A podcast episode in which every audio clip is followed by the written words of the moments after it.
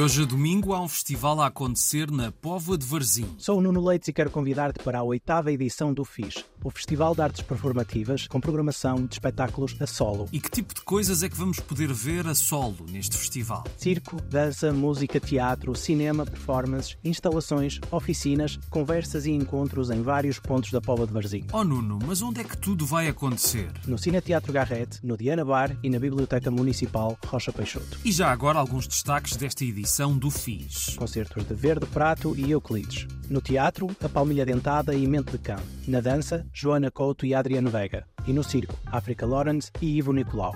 Destaque ainda para a exibição do filme Os Filhos de Isadora e a instalação Mar, de Filipe Laranjeira. E onde é que podemos saber mais? Toda a informação em fis.pt e bilhetes à venda na bol.pt e locais habituais. E de hoje a sábado, o Funchal recebe a essência do vinho Madeira. O Savoy Palace vai receber nomes sonantes do mundo do vinho e novos protagonistas, sendo então uma oportunidade para conhecer as novidades do setor.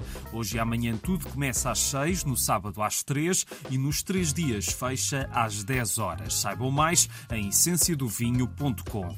E ainda dentro do mesmo tema de coisas boas para beber e saborear, em Melgaço, de amanhã a domingo, há a Festa do Espumante no Largo do Mercado. É a nona edição que vai voltar a trazer diferentes espumantes da sub-região de Monção e Melgaço, de distintas castas como o do Alvarinho, a casta rainha da região, e há provas, show cooking e música ao vivo, incluído tudo na emenda. Entrada livre programação está em cm-melgaco.pt. E de hoje a domingo há um espetáculo imersivo para ver no Porto.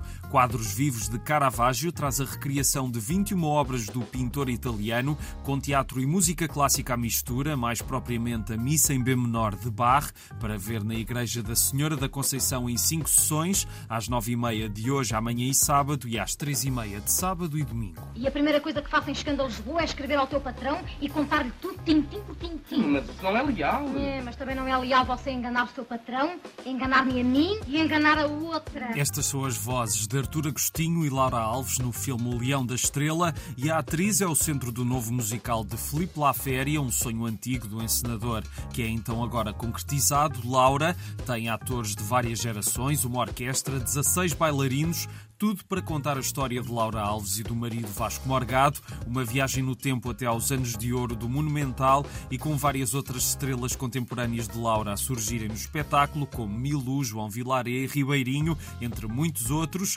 Laura, o musical, estreou ontem e vai estar em cena no Politeama em Lisboa até junho. Para os próximos dias há sessões às nove, hoje, amanhã e sábado, e às cinco no sábado e no domingo. E terminamos com uma das estreias da semana. On interroge les gens, dans leurs on écoute leurs conversations et on écrit des rapports, des rapports et des rapports.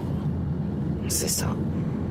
On combat le mal en rédigeant des rapports. A noite do dia 12 é baseado num caso verídico que nunca foi resolvido. Avisamos logo disso antes do filme começar, o que nos dá mais espaço para acompanhar não só a investigação do caso sórdido do assassínio de uma rapariga, como também dos polícias que estão a tratar dele, da burocracia da vida daqueles agentes e outras coisas que tornam este um retrato muito interessante da tentativa de descoberta da verdade.